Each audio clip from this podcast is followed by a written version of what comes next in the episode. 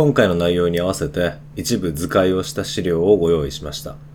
ご覧になりたい方は概要欄のリンクからご覧になってみてください。皆さんこんにちは、ロクです。このポッドキャストは山陰出身の釣り好き、私ロクが日々の釣りを通じて感じたことや釣り方、知識のまとめなどを話すメディアです。いろいろとお話しする中で皆さんの釣りのヒントや興味のきっかけになったらなと思っています。えー、まだ投稿を始めて間もないんですが、本当にありがたいことに、えー、コメントをいただきましたあの。こんな駆け出しのポッドキャストを応援していただいてありがとうございます。また、今後もですね、マイペースではありますが、更新を継続できたらなと思っています。えー、僕自身がもともとライトゲームから始まってそこからいろんな釣りにご興味を持って、え手を広げていった人間なので他の釣りを始めるきっかけになったらすごく嬉しいなと思って、えー、一人でもね、えー、このポッドキャストを聞いて新しい釣りに挑戦してみようっていう方ができたら嬉しいなと思って、えー、継続していこうと思いますありがとうございますでは今回はルアー買いすぎちゃったにならないための考え方というタイトルでお届けをしたいと思います。えー、釣り人であれば、そこに釣り具屋があるとふらっと立ち寄りたくなりますよね。そして立ち寄ってしまうとなぜか手にルアーを持っているという経験、えー、たくさん皆さんあるんじゃないでしょうか。一方で、えー、ルアーが増えると、まあ、単純に持ち物が多くなって準備や片付けに時間が取られたり、えー、当然お金もかかって出費が増えたりしかも実際、えー、たくさんルアー買ったはいいですが釣り場に行くと使うルアーって意外と少なかったりしますよね。でこんな形でですねついついルアーを買いすぎてしまうとか似たようなルアーばっかり買って結局使わないことが多い。あるいは釣り場にたくさん持ってきすぎてこれも投げておけばよかったと後悔する方に向けてですね。まあ必要以上にルアーを買いすぎないためのまあ、考え方の、うん、枠組みみたいなものをお話しできればなと思います。で、自分なりの考え方なんですが、一番基本になるのは、レンジとスピードのこの2要素で整理をするというのを基本にしています。でここでレンジっていうのは先行振動のことですね。まあ、普通ルアーっていうのは巻いて使うことが多いので巻いた時にどの深度まで潜るかそしてスピードはそのルアーの、まあ、一番美味しいアクションというか通常使うスピードというのが、まあ、それぞれのルアーで大体決められているのでそのスピードが遅いか速いかという形で整理をしていきます。これを A4 ぐらいの、まあ、紙を用意して真ん中にこう十字を切ってですね縦横の線を引いてこう縦にレンジが深い浅い横にスピードが速い遅いという形で十字を切って整理をしていく、まあ、これが一番丁寧なやり方かなと思います。ジグヘッドであれば、え、まあジグヘッドの重さが重たければ早く沈み軽ければゆっくり沈んでいくという違いはあれど、まあ、どこまででも理屈上は軽いジグヘッドだろうが落としていけるのですが樹脂製のプラグなんかに関してはですね結構厳密に、えー、どのぐらいの、えー、先行振動で潜るのかというのが決められていたりします。し一番美味しい動きが出るスピードというのも同時に決められていたりします。丁寧なメーカーさんだとどのぐらいの先行振動まで潜るのかというのを、えー、パッケージに書いてあるので、まあ、それが一番、まあ、ある意味確実な方法だとは思うんですけれどもまあルアーのジャンルによってですね、えー、大体こう目安みたいなものはあって例えば浅いところを遅く引けるのはフローティングミノ浅いところを速く引けるのはシンキングペンシルだったり。で深いところを遅く引けるのも、まあ、同じくシンキングペンシルをこれはえ同じシンキングペンシルでも深いところまで落として、まあ、ゆっくり巻いてくるという使い方になりますがあと深いところを早く引けるのは、まあ、ヘビーシンキングミノや、まあ、リップの長いディープダイバーと呼ばれるようなバルアーですね、まあ、こういったものが代表格ですこれはあくまでま一例なので当然例外はありますが、まあ基本的な参考にはなるかと思います。まあそんな形でですね、自分が持っているこうルアーボックスなりをこう見た時にですね、この十字の、まあ、どの場所に、まあ、どのルアーが位置するのかっていうのをこうなんとなく書いてみると。そうするとこの中でやたらここのゾーンが偏ってるなとか、えー、逆にこのゾーンがスカスカだなというところがこうなんとなく見えてくると思います。そういう時は次買う時にダブっているところは買うのを控えてそして足りていないところだけ買うようにすると。いうことで、えー、まあ無駄なくルアーを揃えることができるのかなと思います。でパッケージにその先行振動とか書いていないことも当然多いので、まあ、その時どうするかというのは、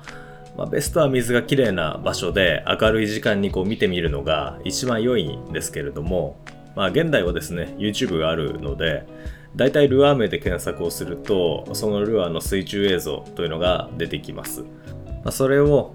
先行深度や、えー、マックススピードの参考にするのが良いと思います、まあ、少しだけ紙に書くという手間はありますが、まあ、頭の中を整理しやすくなるので役割が似たようなルアーを買うことが少なくなってきます。特にまだ釣りを始めて間もないのでまだ自分の好みですね。こんなルアーが好きだとかっていうのがはっきりしていない場合ある程度、まあ、基本的なジャンルのルアーを幅広く使っていくっていうのが大事になってくると思うので、えー、一つの参考にしていただけたらなと思います。でこれは2軸で整理するので、まあ、整理は比較的しやすいと思うんですが、まあ、ここで表現できていないルアーの要素っていうのも当然あって、まあ、主にはアクションですね。でまあざっくり言うと食わせとリアクションというこの2つの方向性があって、えー、食わせというのは動きが控えめで、まあ、ただ巻きで使うことが多いルアー。それからリアクションというのは基本的にロッドアクションを積極的につけていって、まあ、誘ってかけるような釣りに使うルアーという風に分かれていきます。特にリアクションのルアー。代表格としては、まあ、ダート系ワインド系のルアーだったりあとは強烈な波動が出るメタルバイブとかをリフトフォールで使う場合っていうのがここに該当しますがこういうルアーは特に日中にこう魚を1本釣るためには強烈な武器になるので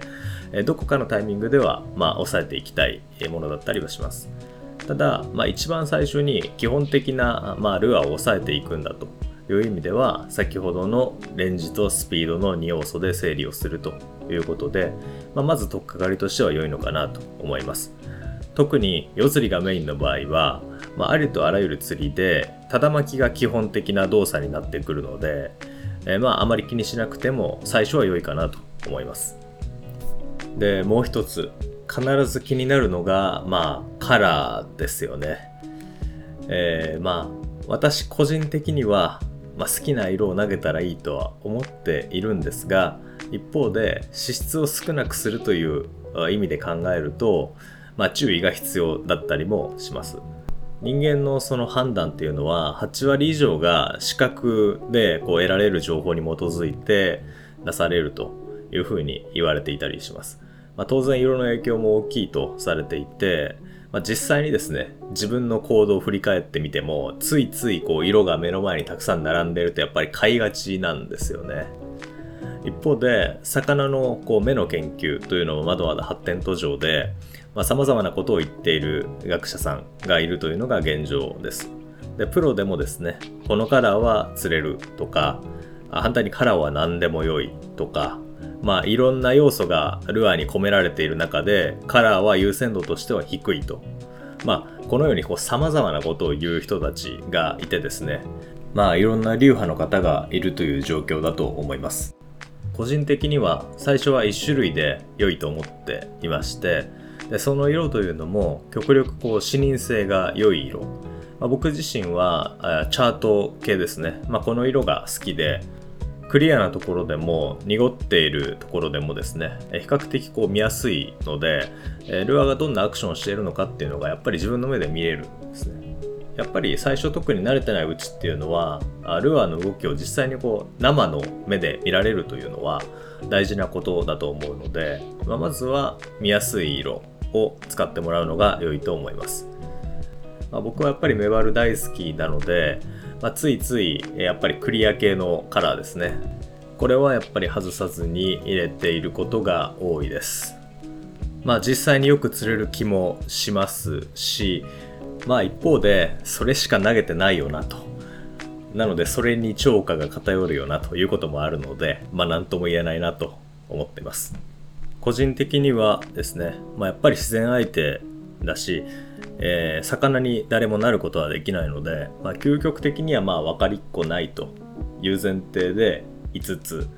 まあその分からないんだけどやっぱり釣り人としては分かりたいっていうなんかこの矛盾している感じを楽しむと、え我ながら変な考えで、えやっています。まあ、それがね、個人的には楽しいんで、まあ、それで良いかなと思ってます。えもちろん、その日々生物研究をされている方々や、そういったデータに基づいて、日々釣り具のものづくりをしているメーカーの方々へのリスペクトを忘れてはいけないなと思いつつも、まあ、個人的な意見を、え話しました。私自身は、まあ、管理釣り場も好きで行ったりするんですけれども、まあ、ニジマスを相手に、えー、ルアーを投げていると明らかに特定のカラーだけ食うとかこのカラーだけ食わないということはやっぱり実際にあるのでカラーによる差っていうのは少なくともまあ魚は認識をしているしそれによって多少食いが変わるというのは管理釣り場のニジマスに関しては信じてはいるんですけれどもまあ、それも管理釣り場という、まあ、ちょっと自然とは異なる環境、まあ、日々ルアーが投げ込まれてる環境でしかもそのニジマスっていう魚種に限った話なので、まあ、自然相手かつ他の魚種の場合は、まあ、どうなんだろうなというふうに思っているのもまあ事実です。ということで今回はルアーを買いすぎちゃったにならないための考え方ということでえー、考え方の枠組み、まあ、レンジとスピードの2要素で整理をするというのを、まあ、一つの考え方としてご紹介をしました。えー、まあ、この話をしようと思ったきっかけはですね、僕の友人であり、えー、師匠でもある某メーカーのテスターがいるんですけれども、えー、その人がですね、やたら釣り場に持っていくルアーの数が少ないんですよね。で、やっぱりそれによって迷うことがないから逆に効率が上がるところもあって私自身もルアーの数はちょっと少なくしようという気持ちだったので、えー、お話をしてみました。